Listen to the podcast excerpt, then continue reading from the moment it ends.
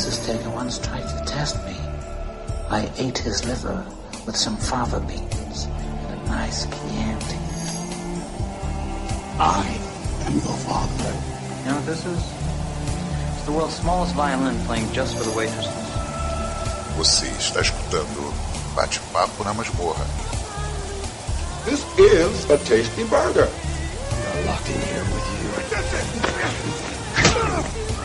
You're locked in here with me. Say hello to my little friend.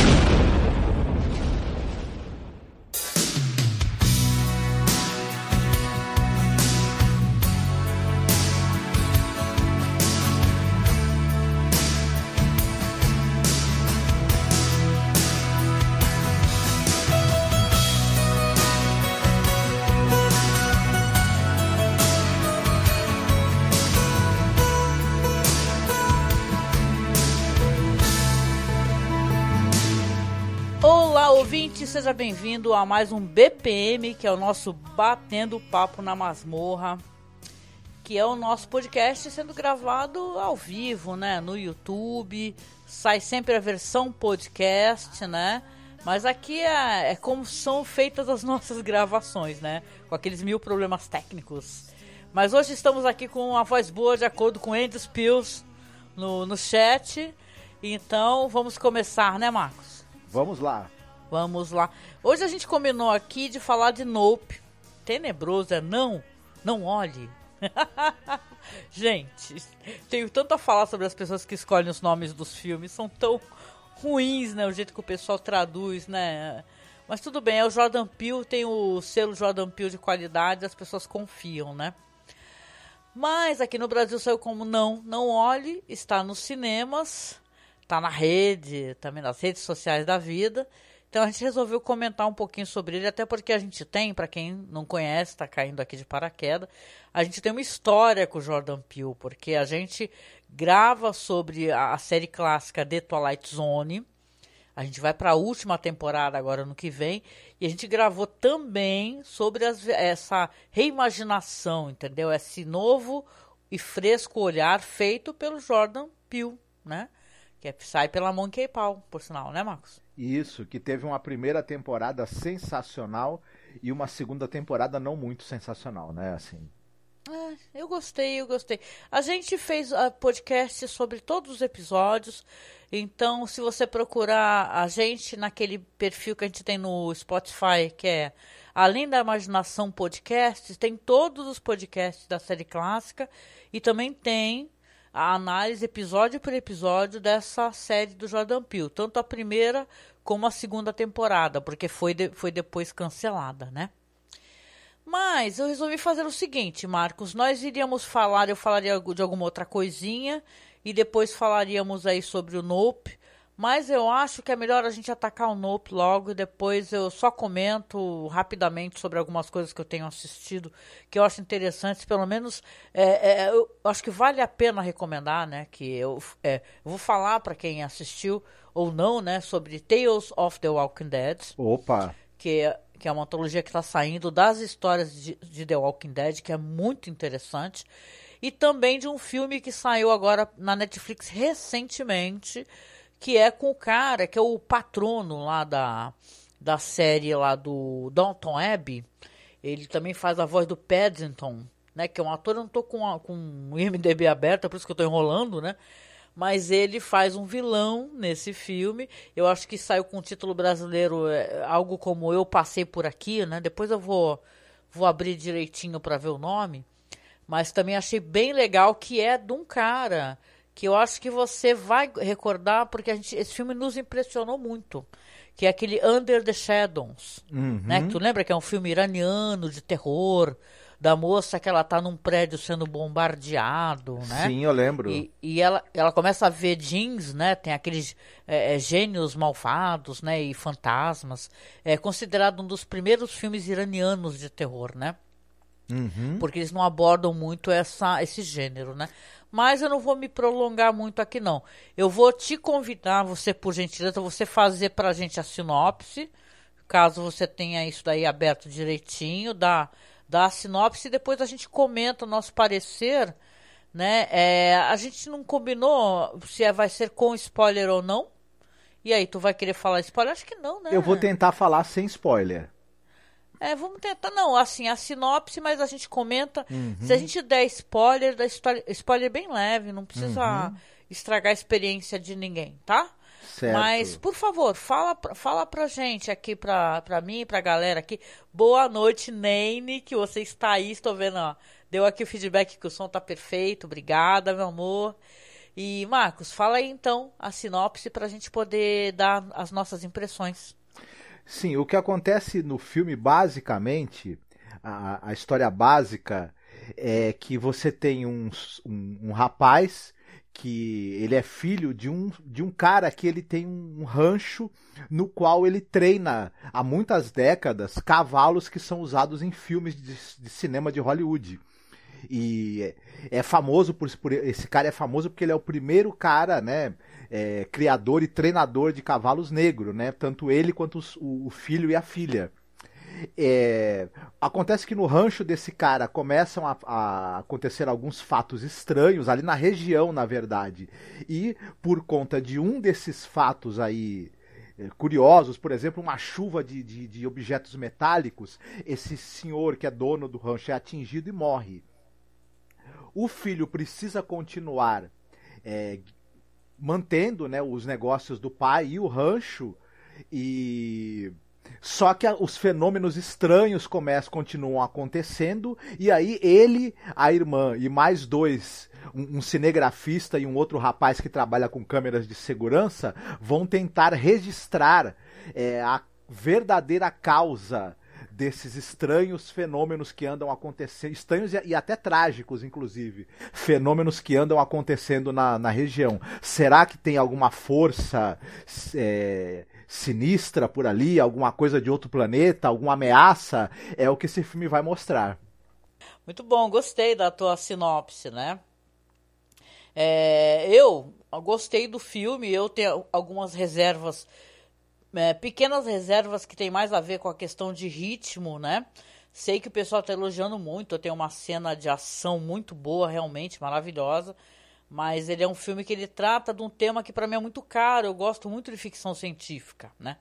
Então eu, eu gosto da história e entendo todas as questões que, se, que tornam essa história mais relevante. Esse negócio, não sei que aí são vão para a parte de leves spoilers, né, Marcos? Aí você me me ajuda nessa, né? Essa questão de que é, é, na verdade, um objeto voador não identificado, mas não é, na verdade, vem a ser, um, na verdade, um ser, né? Um ser que se alimenta, né? Que ele, que ele cons, quer consumir as pessoas e você vê, cara, é tudo tão interessante. Assim, eu gosto tanto dos atores, tem o, o Steve Young, né? Que ele é um cara famoso por The Walking Dead, mas ele também é mega famoso aí no. no, no é, ele é mega estrelado, assim, no cinema alternativo, né? Eu acho que ele é daquele filme em chamas, né? E outras coisas. Ele é mega famoso, assim, né? Esse daí saiu do The Walking Dead e ficou. Ficou famosaço. A Kiki Palmer, que eu não a conhecia, né? Mas eu achei ela fascinante. Eu gostei muito do jeito como ela atuava, aquela pegada que ela tinha, né? Aquele, aquela malemolência, né? O Daniel Cayuga, sim, a gente já conhecia, muita gente conhece porque ele era de Black Mirror, né? É, depois foi do filme do Jordan Peele, que eu acho que foi o filme que ele realmente estourou, que é o Corra, né? E tem o Michael Wincott o Brandon Peria, que eu não conheço, assim. O Michael Wincott, sim, né? Que é um ator já bem famoso, assim, um cara já bem é, conhecido. Mas é um filme interessantíssimo no sentido assim do. É, como é que eu posso explicar? O fato como é construído, aqueles silêncios todos e as coisas que acontecem, desde o primeiro evento, né? Porque tem esse negócio assim desse personagem do Daniel Kalu, ele é um cara meio. Ele, ele, ele não é um cara fácil de se expressar, ele é meio é, em, si, em si mesmado, né? Dentro de si mesmo. Então ele é um cara calado, entendeu? Aí você vê que a irmã que é muito mais expansiva, eles querem é, lutar pela questão da história e da memória, né? Porque você vê que realmente, né?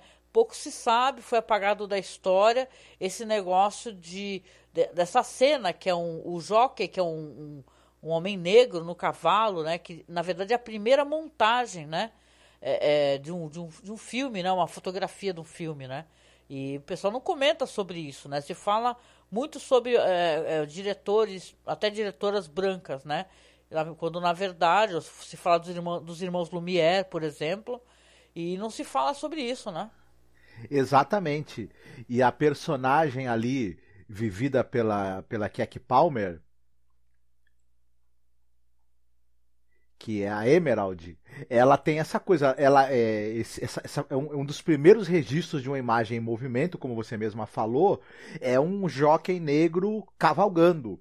E a gente sabe o nome do, do, do fotógrafo que fez esse experimento, mas o nome do jockey negro está meio esquecido. Mas tanto o, o, os dois irmãos ali, né, do filme, os dois personagens principais do filme, são meio que tataranetos desse jockey negro. E o, ela, a Keck, desculpa, a, a Emerald, né, que, que é a atriz, né, a Emerald, uhum. ela quer, é, de alguma maneira, que, esse, que o nome deles, né, é, volte a ser lembrado, que através dela, se ela conseguir, é, conseguir vi, vi, visibilidade, conseguir ser, ser vista e conhecida, ela vai poder trazer o nome da família, que na verdade é o nome também desse jockey que, que foi esquecido, da primeira, de uma das primeiras imagens, é, captação de imagens em movimento. E, e, e é interessante uma coisa que cada um dos personagens, e isso é muito bem estabelecido no filme, tá ali buscando é, exposição pela imagem por algum motivo. O personagem do do, do Daniel Kaluuya, ele é, obviamente tem um sentimento de culpa porque ele não tá indo bem em gerenciar o rancho do pai, tá tendo que vender os cavalos e ele tem um apreço pela memória e pelo, pelo, pelo que o pai construiu. Então ele vê na possibilidade de conseguir uma filmagem desse alien de, de, desse objeto aí voador não identificado, que provavelmente é um objeto alienígena, a possibilidade de ganhar dinheiro e conseguir recuperar o que ele já perdeu da herança do pai, né? Ela quer recuperar a herança do nome da família, né? Do, por conta do, do, do e ela quer poder esquecido. ir na Oprah, né? Isso, que ela, ela quer Oprah, ir na, né? e, até a Oprah, exatamente. Você tem o cara lá que é um cinegrafista, né? E você percebe que ele é maníaco por conseguir a cena perfeita, a cena que vai ser imortal. E... Então, mas esse cara ele já entra no terceiro ato Isso. do filme, né?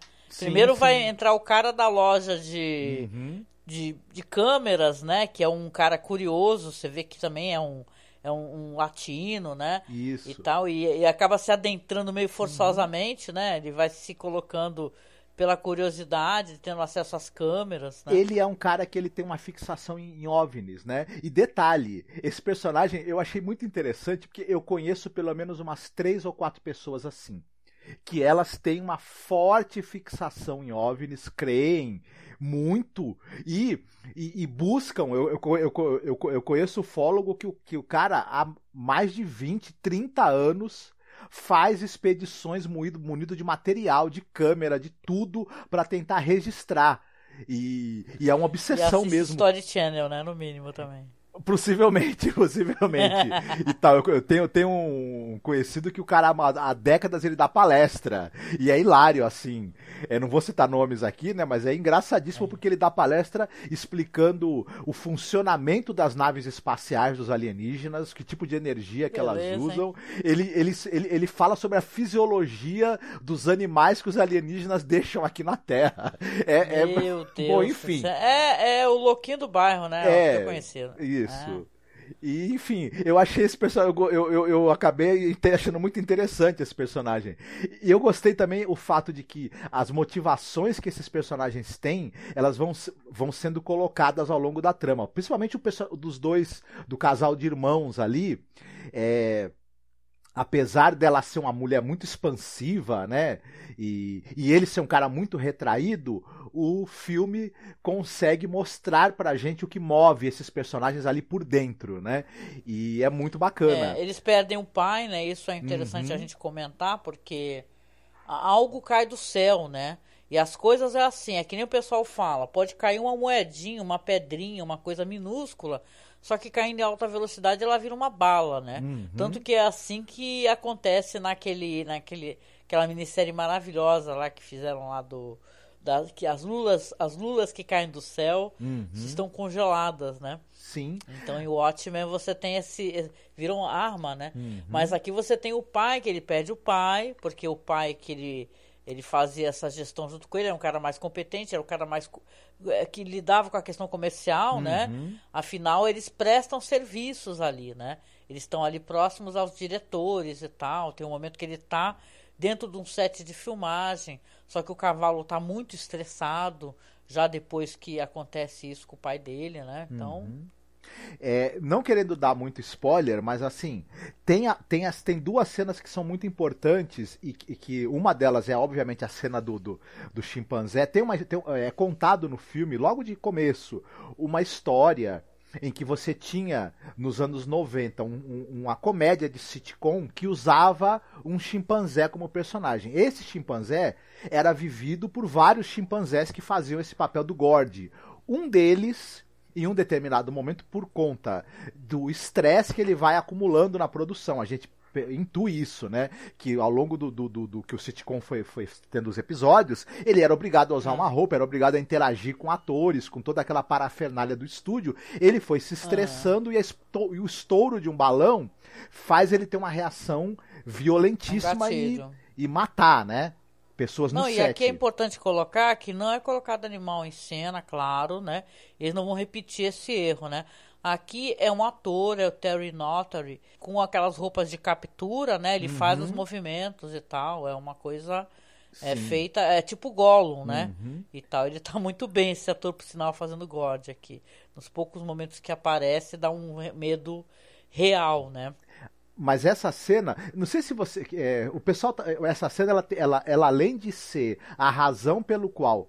Porque quando tem um ataque desse chimpanzé, é um menino, que é um menino asiático, sobrevive.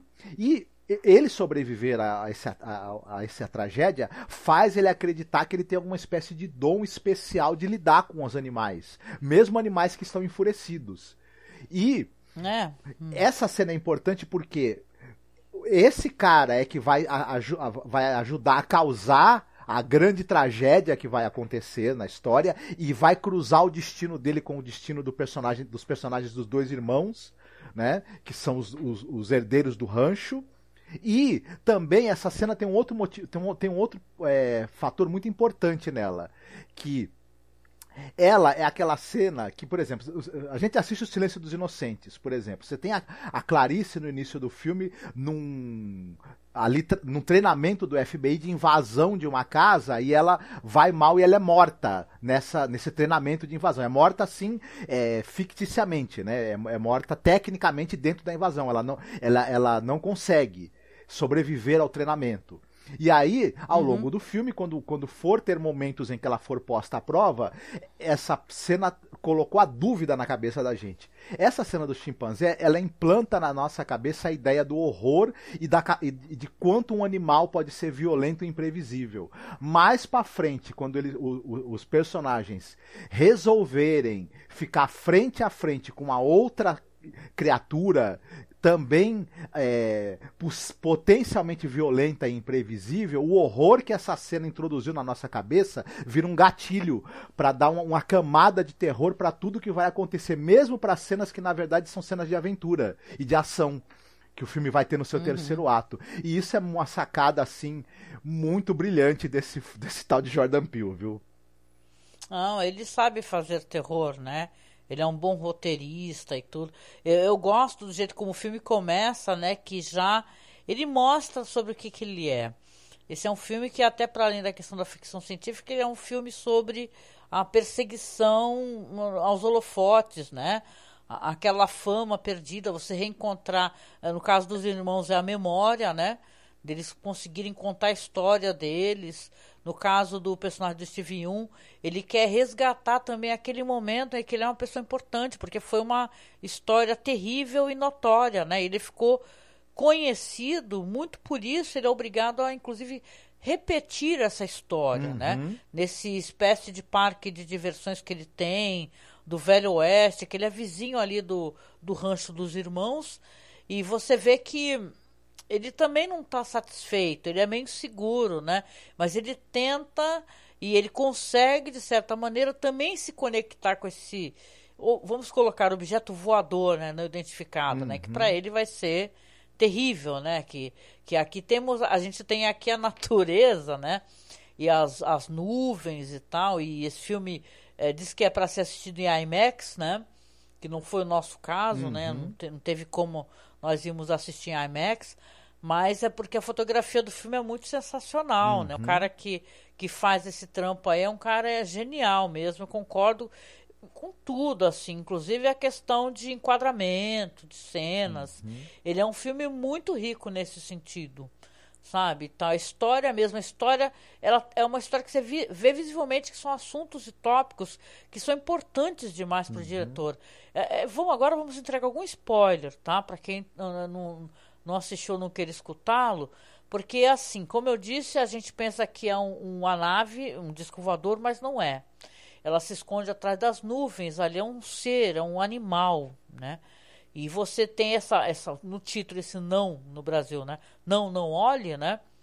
Porque eles, na verdade, ele não quer ser visto, né? Quando, quando as pessoas olham para cima, por algum motivo ele ataca, né? E ele fica comendo a- os cavalos, ele come as coisas e tal. Tem um momento que aparece, né?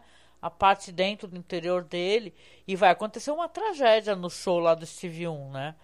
E tal. É uma história que ela tem muito de The Twilight Zone.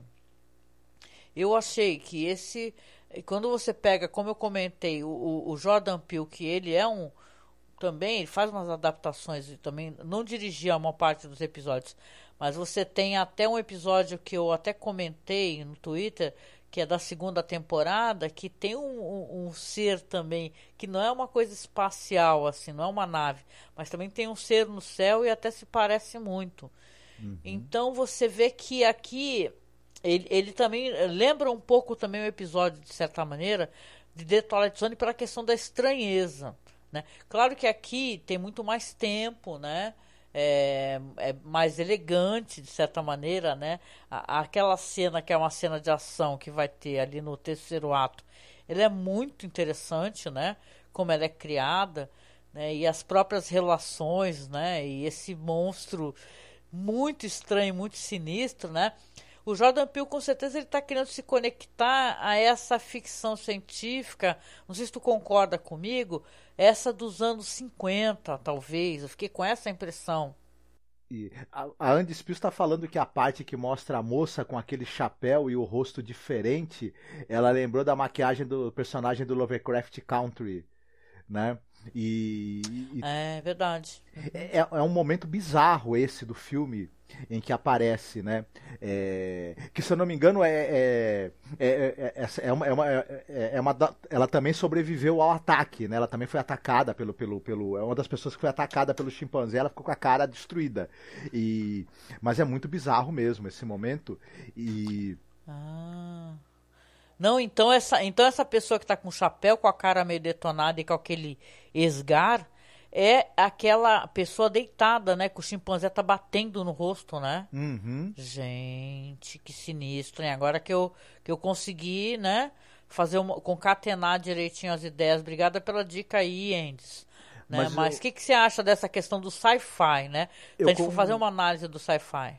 Eu concordo com você. O, o, o Jordan Peele não esconde pra ninguém o quanto ele adora o Rod Serling, o quanto é uma fortíssima influência pra ele. Ao mesmo tempo, ele também fala que é, outra grande influência é a cartilha que ele segue é a do Hitchcock. E pra mim esse filme ele tem muito de Hitchcock, ele trabalha muito em cima dessa coisa de implantar uma ideia, uma dúvida e uma, e uma apreensão na sua cabeça que vai levar o filme todo, né? Você saber que algo tá errado e e, e, a, e, a, e, a, e, a, paulatina descoberta do que que tá errado e, por, e, e, o perigo que isso representa gera um clima de suspense e, o Jordan Peele sabe aplicar isso bem. Ele usa toda essa questão da estranheza e da abertura para mundos do fantástico que tem além da imaginação. Nesse filme especificamente, eu acho também que tem alguma coisa de Spielbergiano. É, o filme trabalha justamente como contatos imediatos do terceiro grau trabalha. Você constrói é, a fixação que as pessoas vão tendo nesse objeto alienígena e, e o quanto isso vai tomando a, a, cabeça das pessoas, elas vão ficando completamente é, loucas, né, e dispostas a tudo para poder ter esse contato com esse alien. E isso acontece, você vai vendo o quanto no, no, no Contatos Imediatos do Terceiro Grau do Spielberg as pessoas vão, vão ficando absolutamente é, fanáticas e completamente focadas em conseguir, chegam à beira da loucura, né? E depois você tem como no, no, no ato final o encontro finalmente com o Alien. E que no, que no caso aqui do Jordan Peele é muito diferente da dinâmica que, que tem no Contatos Imediatos do Terceiro Grau. O filme também para mim tem algo de Kubrickiano. E não é à toa que você tem chuva de sangue e você tem essa coisa de um, um contato com alguma coisa absolutamente maligna, mas que você só consegue enxergar essa coisa pelos, pelos é, consequências ou por alguma outra indicação de que ela está ali, mas você não vê diretamente. Só que é, o que essa coisa gera ao redor dela é algo que, que é, que é de um horror absoluto, né? Então é, para mim tem to essas todas as referências elas se costuram ali de uma maneira muito boa no filme. Como você mesma citou também, a última meia hora do filme onde tem uma inacreditável sequência de ação. Eu digo inacreditável pelo seguinte: é uma, é uma fusão, primeiro, de uma sequência muito bem pensada. É, a escala dela não usa aquela coisa dos efeitos visuais o tempo todo que se sobrepõe à história. Ela é uma, ela é uma, ela é uma cena de ação que ela é toda construída o suspense e a apreensão que ela tem que conter Uhum. Quando ela acontece, ela está integrada na história e é um show de uso dos planos, da montagem, da, da trilha sonora para ajudar a criar o ritmo também e, e, conectar a gente com as cenas. Olha, é um é, esse, essa última meia hora do filme é um tour de force absurdo. Eu não imaginava que o Jordan Peele tivesse tamanha talento para dirigir cenas de ação, é, como é, na escala que essa tem e no nível de, de, de mesmo de, de, de, conseguir empolgar a gente como essa cena de ação faz. Eu, eu fiquei absolutamente encantado com isso. Ah, legal. Andy Spiels está falando aqui também que é como se o Jordan Peele usasse a, a aquele tipo de maquiagem padrão, entre aspas, né? Lembrando o que o Serling fazia, olha, como Eye of the Beholder, sim, que esse cara era famosíssimo, a gente falou muito sobre uhum. esse, William esse maquiador, William Tuttle, né? Então, é, é, eu queria até te perguntar, porque você agora teve acesso a, a outras coisas do Pio, você assistiu Us, né? Claro, Corra, tu assistiu, mas ia assistindo, pegando assim progressivamente a carreira do Jordan Peele. Né, vamos tirar um pouco de Twilight Zone aqui da equação, né? apesar que é importante, eu acho, esse filme desse jeito acontecer depois dele ter feito duas temporadas de The Twilight Zone, como eu disse. Tem muita influência o fato dele ter olhado para o Rod Serling né, e ter trabalhado em cima de roteiros ou de ideias que o Rod Serling proporcionou para o público. Mas o que, que você acha da carreira dele assim, nesse sentido, enquanto um diretor, a progressão? Eu acho que ele, ele tem três filmes maravilhosos no currículo dele. São os três filmes que ele dirigiu até agora. O Corra é o mais perfeito de todos para mim. Ele é um filme que ele é absolutamente impecável e ele é, claro, né, um filme que trata do racismo, né, do profundo racismo que você tem estrutural na sociedade americana e ele trata isso de uma maneira absolutamente sensacional além de ser um, um perfeito filme de suspense, com elementos sobrenaturais. Uhum. Perfeito, não tem assim. Enfim. O, o Us também é um filme absolutamente perturbador, porque ele brinca com essa coisa do duplo, né? do doppelganger, mas, mas ele tem um comentário perfeito sobre os nossos dias. Sabe aquele parente seu que você ama, que você foi criado com ele? De repente ele foi substituído por um duplo maligno vindo de outra dimensão. Essa dimensão. É, a gente gostaria de pensar que fosse isso, tivesse sido uhum. substituído e não que na verdade ele é assim, né? Isso. Essa dimensão de onde esse duplo maligno veio é a doutrinação nazi fascista a qual ele foi exposto no WhatsApp e outras redes sociais. Ele se transformou nesse duplo maligno, ele tá sentado na sua sala agora e você acha que na verdade é o seu é parente, mas é o seita. duplo maligno dele. Sabe aqueles filmes assim? Olha, sabe aqueles filmes que a gente vê a pessoa tendo que ser resgatada de uma seita? É como se fosse uma uhum. seita, né? Na verdade. Sim, e no momento em que você tem, não querendo dar spoiler do nosso, você tem aquela cena final, onde na verdade uma gigantesca multidão vai ser substituída pelo seu duplo, e, é, enfim, é milhões e milhões de pessoas para votar no Trump. É, essas coisas, né? Tá bem na cara que é isso. É. Maravilhoso é filme. Verdade. Esse outro filme do, do Jordan Peele, esse terceiro, ele faz uma. Além dele, ele faz uma crítica, ele tem racismo ali estrutural, tem essa coisa da loucura das pessoas pela exposição e, e, por viralizar e por se tornar conhecidas é, na internet. Tem o apagamento da história de personagens e personalidades negras importantes. Sim, né? sim. Exatamente. Tem a questão do, do olhar, que isso é fundamental, é, é, sempre apontado, e eu acho que a gente tem que fazer isso também aqui nesse podcast, a questão de esse não olhe, né? Porque como é, você vê histórias de pessoas negras que comentam que, que as pessoas não podem olhar nos olhos, né? Que elas são agredidas, que elas são ameaçadas, que elas são destituídas. Então você tem aqui é, essa, essa coisa óbvia, né? Que é uma referência óbvia, uma metáfora para essa violência contra a pessoa negra, né? uhum. né? E tal, de ela não poder ter agência, não poder nem olhar nos olhos das pessoas, né? Então é, ele coloca e ele é muito enfático e nesse sentido eu elogio muito assim. Uhum. Eu, eu, tenho, eu tenho alguns problemas assim. Se eu, se eu há de falar uma coisa, eu tenho problema com a questão da. Eu acho que o filme tem um primeiro ato muito lento e tal, entendeu? E eu, eu foi excesso de expectativa.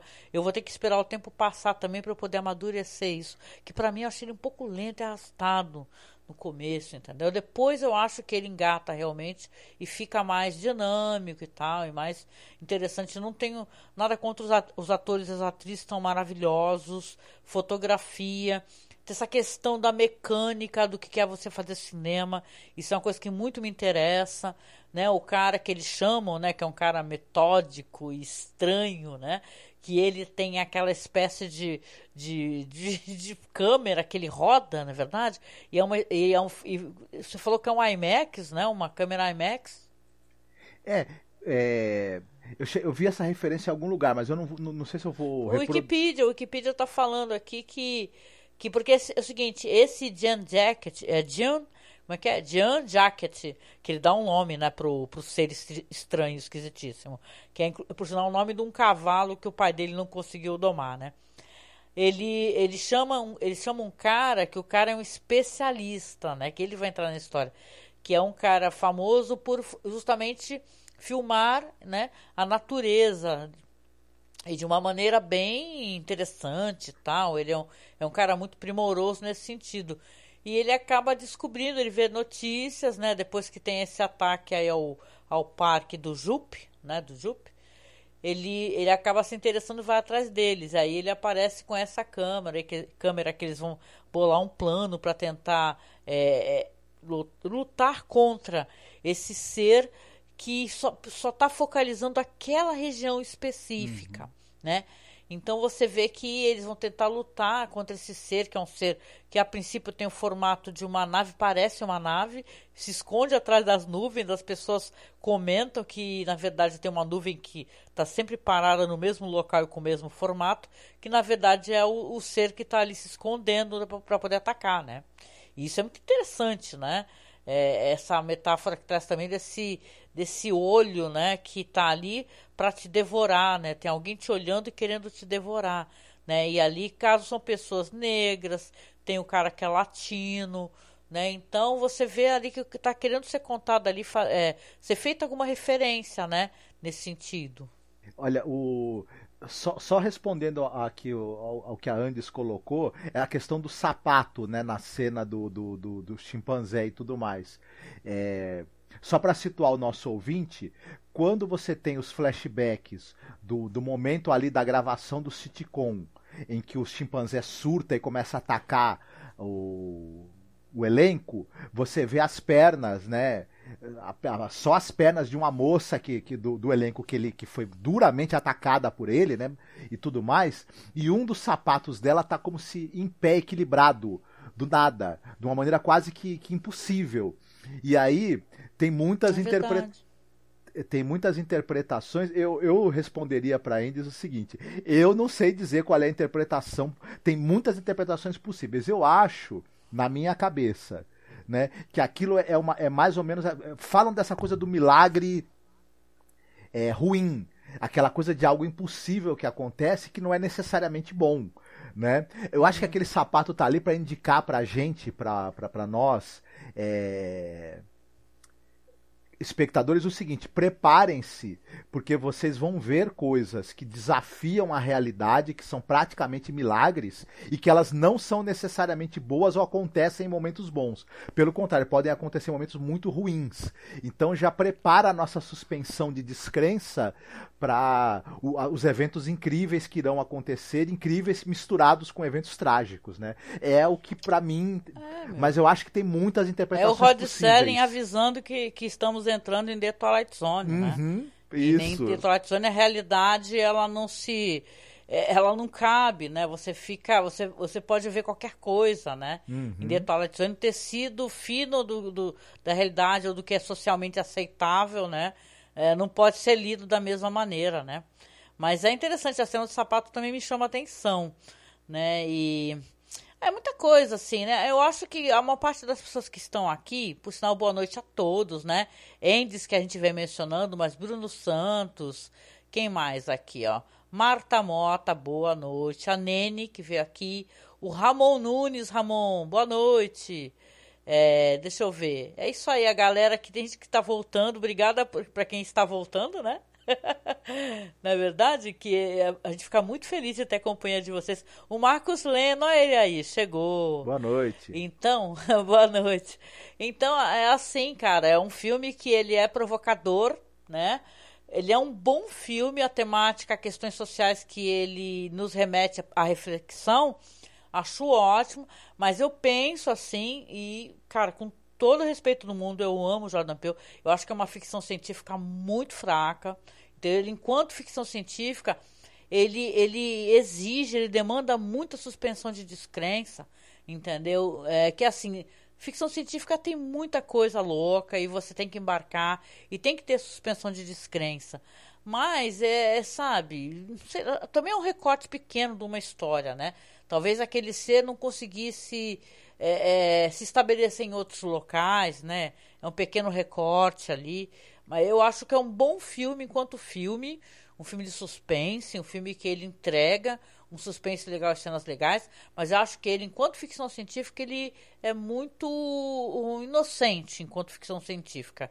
Né? Você, você vai ter que aceitar que aquele ser fica ali, que aquelas pessoas vão ficar ali é, sozinhas tentando enfrentar aquilo, né? Que também acho que tem um corte da história mais para frente, que quando tudo vai se, né, resolver, que eu não quero contar o final para ninguém, claro, para não estragar, aí sim que vão chegar, né, repórteres e tal, e, e gente interessada naquilo, só que aquele evento já aconteceu, né? Então, é, mas é bem legal sim, eu acho que é um filme que vale muito, muito a pena, o Nope.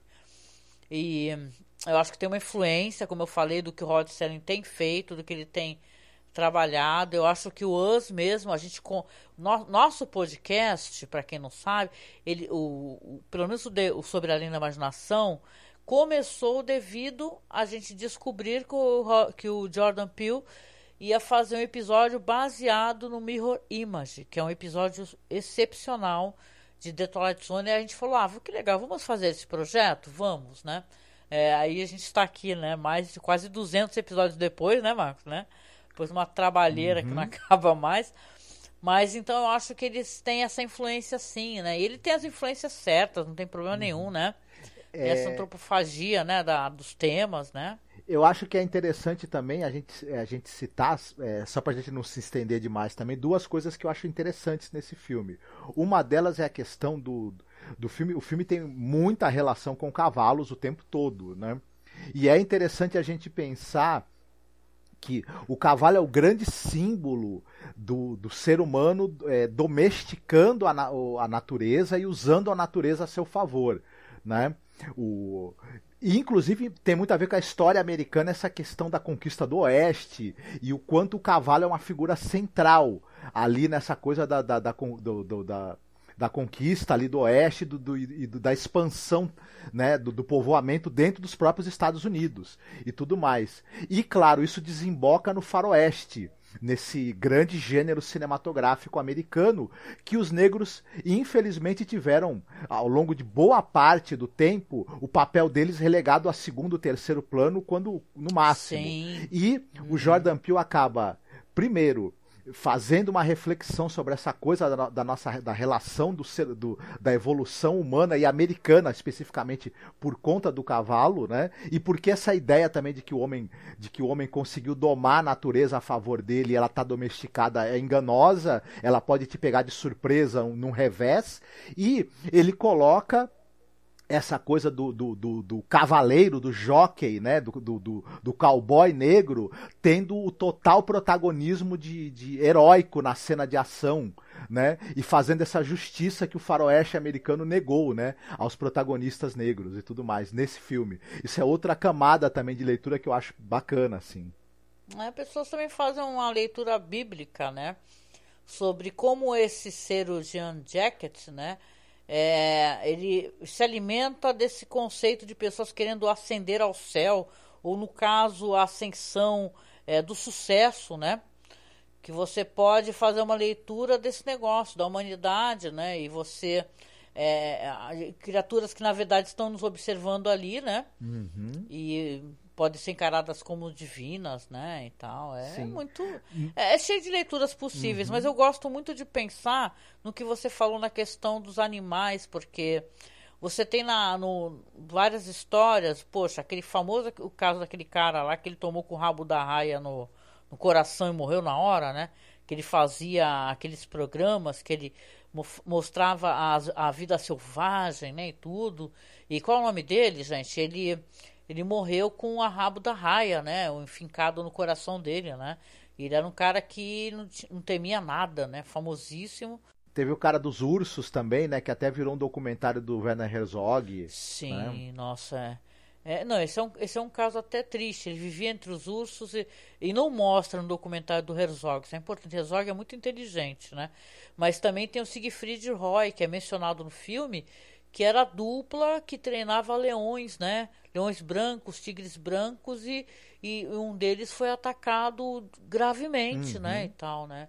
Então é esse, esse uso também dos seres humanos da natureza para entretenimento, né? Você vê que o gatilho, que você imagina, tenta imaginar, você sabe, uma sitcom que tem é um, o pessoal grava ali, tem um público, aí fica lá acendendo aplauso, né? E o pessoal grita, uh, bate palma e tal. O bicho já está sob um estresse absurdo, né? Que ele é treinado e, e duramente, uhum. né, para fazer as coisas que ele faz, porque os treinamentos são terríveis, né? Não são coisas fáceis para o animal. E aí imagina um barulho do nada, às vezes uhum. é o uhum. gatilho que ele Sim. precisava, né? Inclusive, e isso é uma coisa interessante, em diversas séries americanas, nos anos 70, 80, em filmes, se utilizou chimpanzés, obviamente.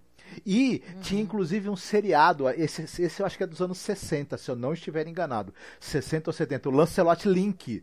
Lembra que era um ah, seriado de, de, espionagem em que todos os personagens eram interpretados por chimpanzés. Para você ver, hein? ele tá mencionando basicamente algo que realmente rolava, né? Então, o Lancelot Link todo mundo lembra, né? Fazia um tremendo sucesso, né? Esse, esse sitcom, né? É uma série de humor, né? De espionagem, de humor.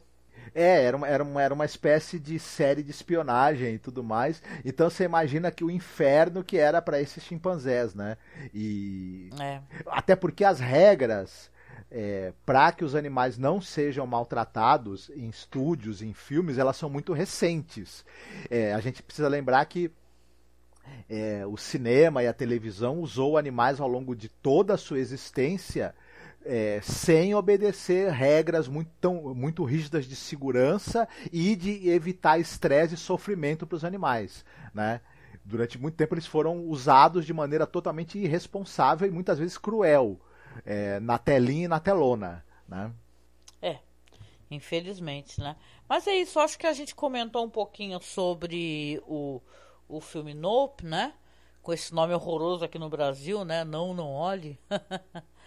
Mas a gente vai comentar, eu, né? Porque eu acho que o Marcos você não preparou nada, né, Marcos? Para você comentar, né? É, assim, de algum outro filme que você tenha assistido, não, né? É, eu não acabei não assistindo nada assim muito relevante essa semana, então vou deixar para ficar curtindo as tuas indicações. Olha só, eu acho que eu vou indicar e o que eu vou indicar vai ser interessante, né? Porque às vezes o pessoal fica assim, ah, pensando o que que eu vou assistir, né? O que que eu vou curtir? E, e eu peguei assim duas produções porque eu tenho muita insônia, né? Aí eu fico, né, eu, né, eu e todo mundo, né? Aí eu fico pensando, caralho, o que, que eu vou assistir? Eu preciso descansar e tal. Só que você começa a ver alguma coisa e o negócio é tão legal que na verdade te tira o sono totalmente. eu descobri aí o, Tales of the Walking Dead, né? Que é uma, uma espécie de antologia, claro, um spin-off de The Walking Dead. E para quem conhece, a, gran, a série famosíssima The Walking Dead, né, baseado ali nos quadrinhos do Robert Kirkman, né, do Tony Moore e o Charlie Adler. Mas eu achei muito envolvente, muito envolvente, porque são pequenas histórias, pequenas, é, tipo assim, é como você assistir, a gente fala tanto de The Twilight Zone, né, Night Gallery e tal, e é como você assistir um, um pequeno trecho, um segmento, uma historinha fechada, né, só que tem um, é, é, eu acho que tudo que. Olha, isso me perdoem por ser meio, né? Mas assim, para tentar explicar, eu acho que várias coisas que saíram a partir de The Walking Dead são melhores do que a série. Porque a série, notoriamente, ela meio que descambou, aí começou a, a ir para, sabe, se estender demais do que deveria. E você fica se perguntando, né? Nossa, pra quê, né? Só que o que, o que saiu depois, pelo menos o que eu acompanhava, que eu não terminei, tipo Fear the Walking Dead, eu tava gostando bastante, estava achando bem legal. E essa que saiu recentemente, então que tá, agora acho que tá no quarto episódio. Eu assisti até o quarto, que é o Tales of the Walking Dead, é muito, muito interessante. Né? Você vai ter atores ali, atrizes, vai ter, por exemplo, o Terry Crews, né, no primeiro episódio, a Olivia Munn, que faz a Eve, né? E você vai ter histórias ali que, que vão, vão englobar vários é, aspectos desse apocalipse, dessa distopia. Você tem é, a primeira, o primeiro segmento, o primeiro episódio, que já é o pessoal que já está escondido há muito tempo, há anos, entendeu? Que, que é o Terry Crews e a Olivia Munn, que ele é um cara que mora num, num abrigo, né? Num, num abrigo escondido e acaba sendo obrigado a sair, né? Você tem uma história que é tipo o Dia da Marmota no segundo episódio. Achei isso, nossa, muito legal, né? Com, a, com uma atriz maravilhosa, Marcos. Acho que de nome você não vai lembrar dela. E nem eu lembrava, que é a Parker, Parker Posey, o nome dela. Né? Realmente é, eu não lembro. Outra... É, ela, eu acho que ela, ela, é daqueles jogos vorazes que, que eu lembro. É aquela que, que se veste daquela maneira toda escalafobética, mas é amiga da protagonista e tal. E você tem ali um episódio estilo Dia da Marmota, onde as coisas é, é, tem que acontecer, só que elas, elas ficam dando reboot. Nossa, e é muito, muito curioso, né? E, e para mim, olha só, pra, eu não assisti, parei de assistir The Walking Dead a série há muito tempo. Mas o pessoal comenta muito de um trecho que tem o tal dos. Acho que são os sussurradores, né? E tem o, o terceiro episódio, ele vai falar sobre como é que começou, como é que apareceram esses eh, personagens que são sussurradores, que são pessoas, Marcos, seres humanos que se fantasiam de zumbis. Olha só. Interessante. É bem estranho e bem curioso e mostra como é que eles apareceram, quem é essa personagem que é muito importante, que é a Alpha, né? E depois, que eu assisti só até o 4, e desculpe me estender, só explicando, né? Não estou contando muita coisa. O último episódio já é de um cara que eu até conversei contigo, né, Marcos? Que é uma espécie de, de cara do National Geographic, né? Ele fica uhum. analisando como é que a natureza está se, se reagrupando e está renascendo e está aumentando. Eles chamam os zumbis de homos mortos. E eu achei isso muito engraçado também. A personagem que ele encontra também acha um absurdo, né? e tal.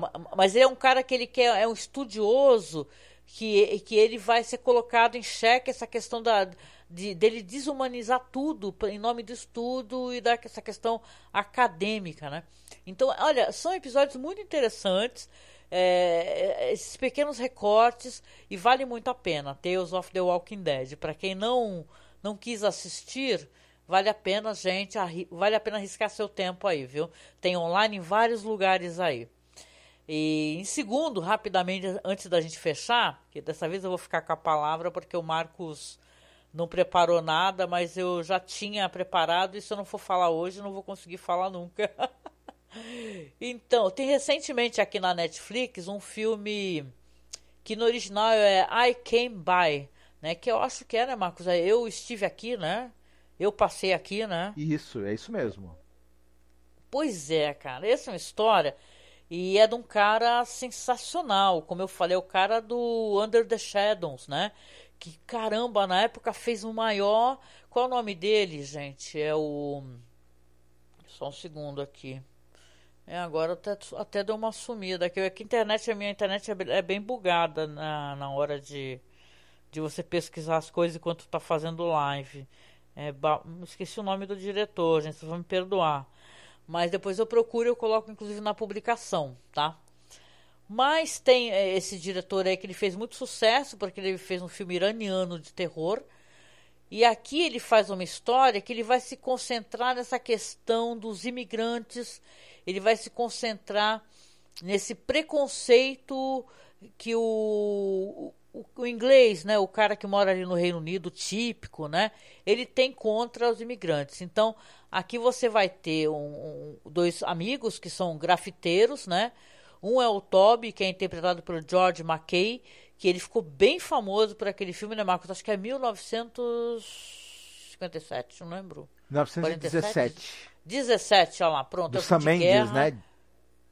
Isso, um filme de guerra, ele já. Inclusive, ele ganhou até um prêmio aí como um ator, uma estrela em. né? Uma estrela em expansão, não lembro o nome do prêmio que ele ganhou. Mas um cara que está aparecendo muito. E o outro é o Jay, que é interpretado pelo Percelli Escott, né? Que ele ficou famoso por aquela série The Inocentes, né? Que fizeram tanto burburinho, teve tanta propaganda dela e no final acho que eu nem só assisti um episódio de assistir. Mas eu vou, depois eu vou acabar concluindo. Mas é claro que a estrela aqui, até porque é muito engraçado. Mas esse de Inocentes hum. não tem nada a ver com a volta do parafuso, tem? Não, não, não, não, não. É outra história e tal, não tem nada a ver com a volta do parafuso. Eu também na época eu pensei isso. Nossa, se é isso, uma, uma série sobre a. Quem fez a série foi o Flanagan, o lindo do Flanagan, né? O, essa outra série que nem deveria ter tido esse título, né? Que eu acho que confunde muito as pessoas. Mas aqui, claro, a grande estrela é o ator o Hugh é, Bonneville, né? Que ele é o cara lá, o pai lá do Tom Abbey, lá o dono lá do, né? o grande chefe de família, né? E ele, aqui ele faz o Sir Hector Blake, que ele é um juiz aposentado, que ele é conhecido como São Blake. Ó, né? Aí você já vê algo podre fedendo na, no universo ali, né? Porque ele é assim, ele é famoso porque ele, ele está envolvido em todas as causas, ele fala muito a favor das pessoas de outros países, né? É, pela questão LGBTQIA, para ter tratamento igualitário e tal. Só que aí, esses caras aí, o, o Toby e o Jay, eles têm o hábito de ficar invadindo a casa dos ricos e eles fazem essa grafitagem. I can buy, né? Uhum. Que é eu estive aqui. para mostrar, eles meio que querem dar uma desequilibrada na balança para falar: olha só, você está achando está tão é, seguro no seu espaço aqui, no meio da sua riqueza, do seu apartamento, só que não, né? é a maneira como eles querem fazer para mostrar que o rico não tá tão é, suave no canto dele e que se eu quiser eu consigo te atacar, né? Isso daí, é claro, gera uma certa, um certo desconforto no meio dos grafiteiros lá, porque eles não, não, não acham isso legal, você entrar na casa das pessoas, que a grafitagem tem que ser feita na rua, né? Porém, ele é muito engajado, esse personagem aí, que é o Toby, né? O, o Jay, que é um, é um cara negro, né? Ele, os dois vão fazer esses trampos juntos, assim, as cenas são bem legais logo no início do filme. Só que o, o Jay, quando ele está trabalhando, né? Que durante o dia ele trabalha, acho podando árvores e tal, fazendo um trampo de cortar árvores, ele acaba eh, vendo a casa desse cara, porque ele está no na, próximo da casa desse juiz. Ele entra lá, eles têm uma técnica lá de, de roubar a senha do Wi-Fi da pessoa, desativa, né, e tal, né?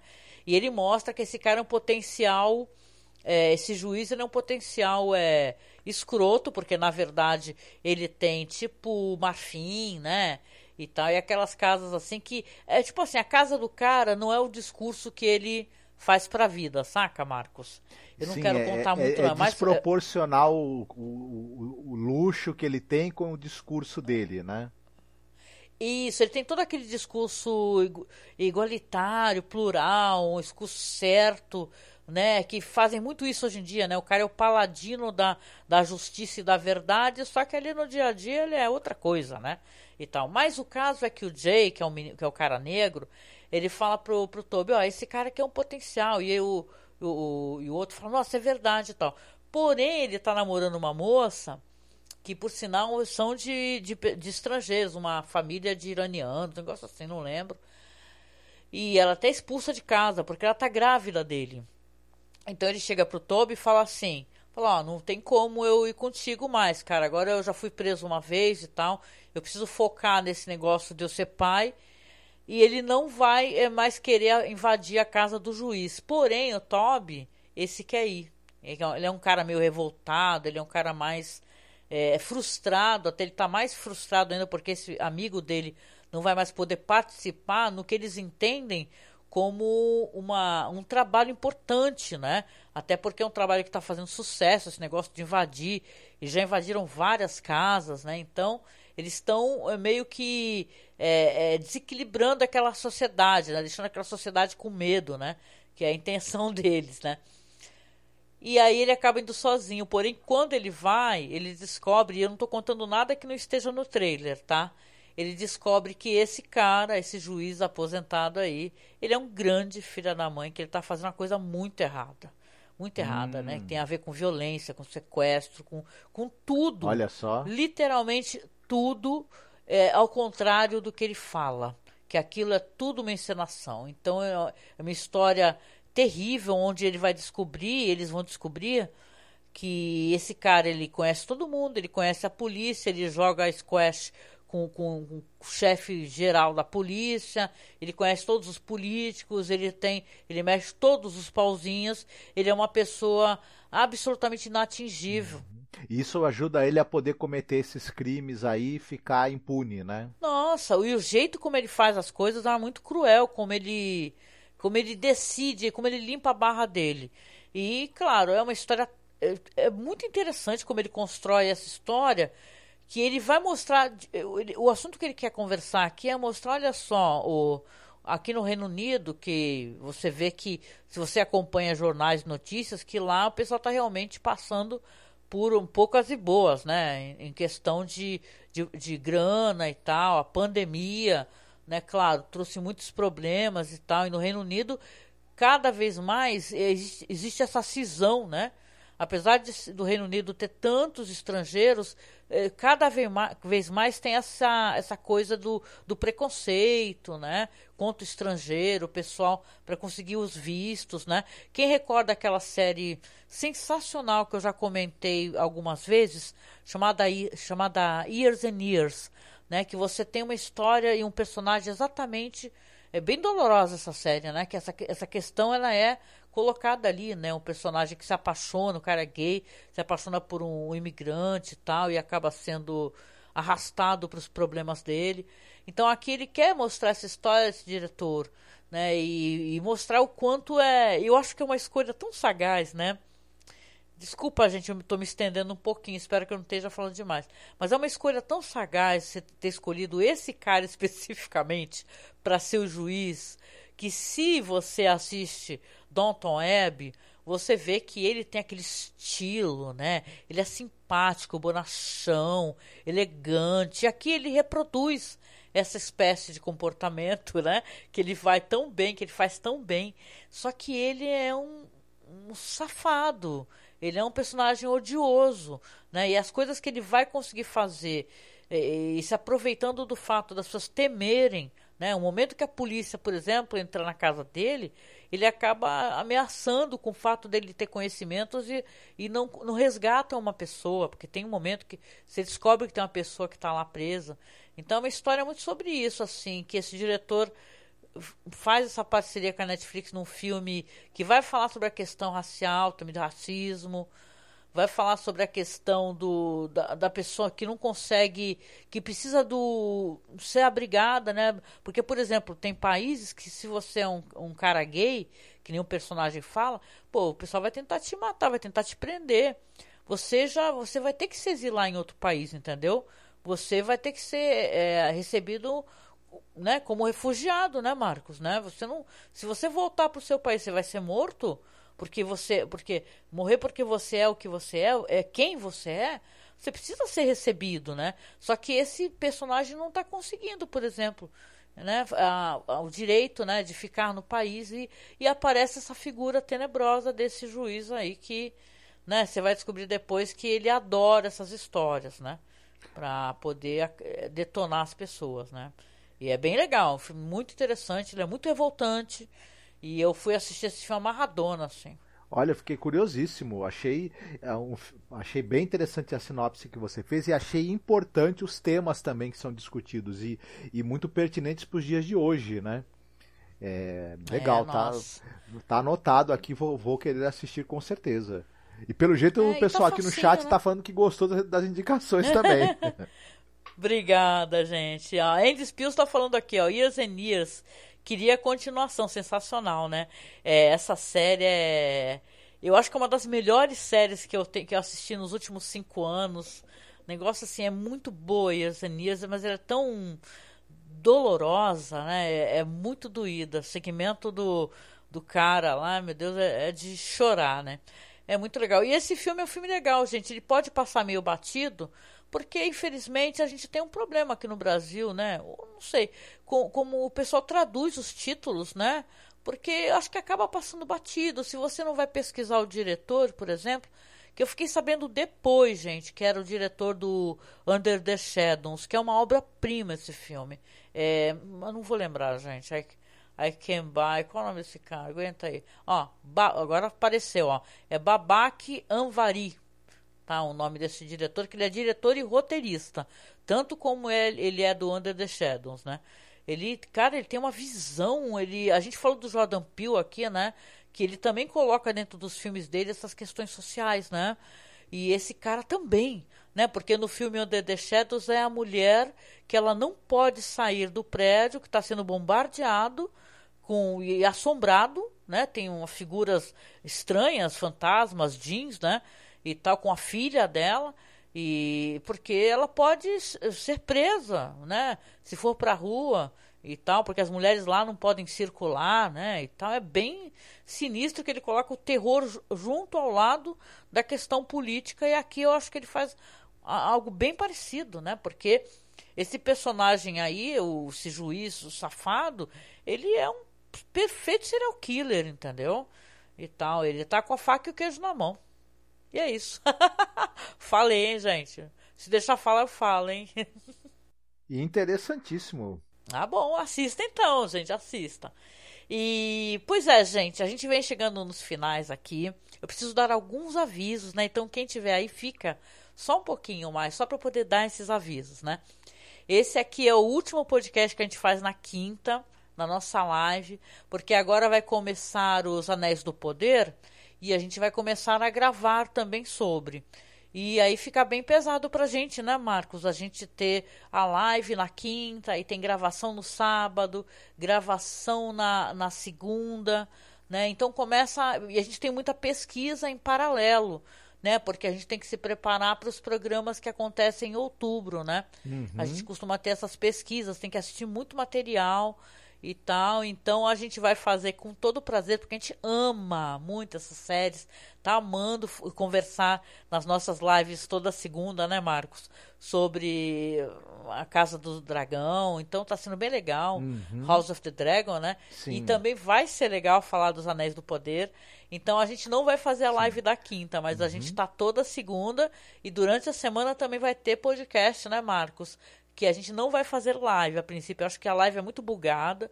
A gente vai fazer só podcast mesmo. Isso, a gente continua na segunda-feira com a live sobre o, a Casa dos Anéis e no sábado, provavelmente, a, a live sobre os Dragões do Poder, não é isso? Ah, já tá até confundindo, né? Já tá até confundindo aí, é. De propósito, mas de brincadeira também, né? Deixa eu colocar aqui na. Ó, sob a sombra. Tá na Netflix, viu? Andy Pills tá perguntando aqui. É, maratonar e tal. Não, não é uma série. Esse, é, esse que eu comentei desse diretor aí, é um filme que está na Netflix, está como um nome traduzido Sob a Sombra, tá? Que é desse mesmo diretor aqui do, do filme que eu comentei tá bom? Está lá na Netflix, está facinho também, gente. Muito bom, muito bom.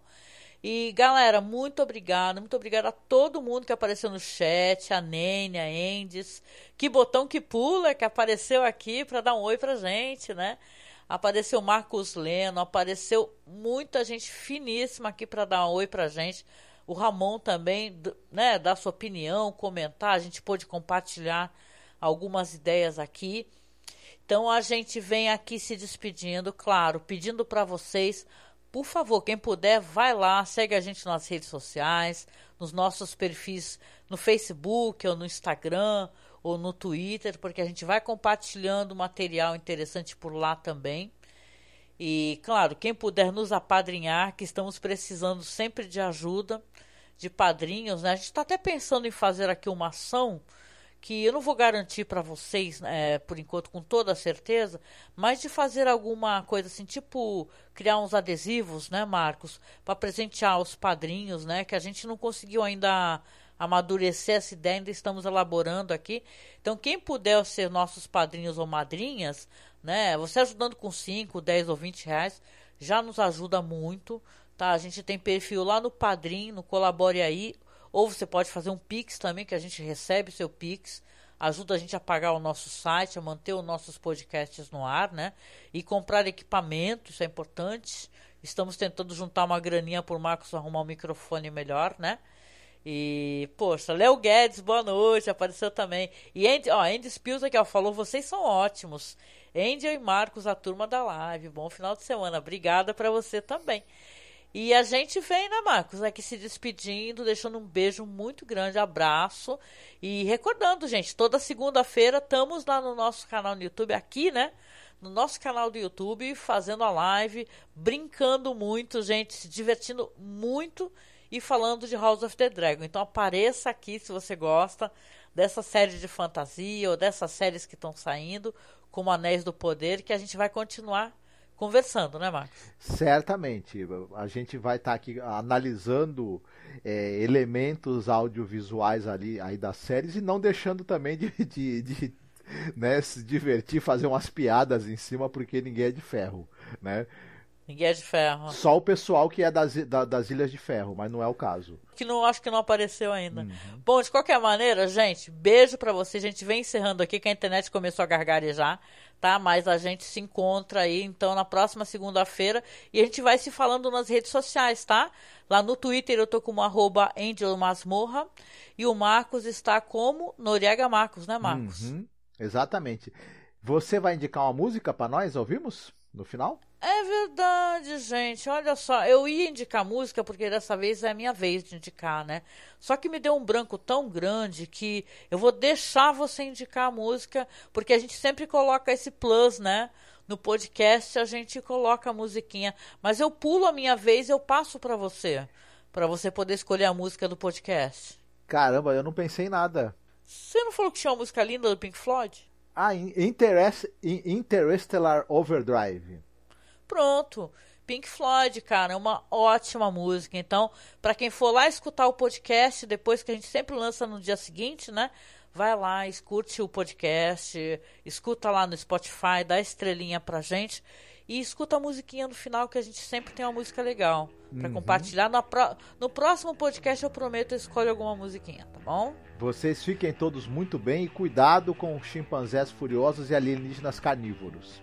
Exatamente. Boa noite e beijo, minha gente. Boa noite a todos. Fiquem bem. Tchau, tchau.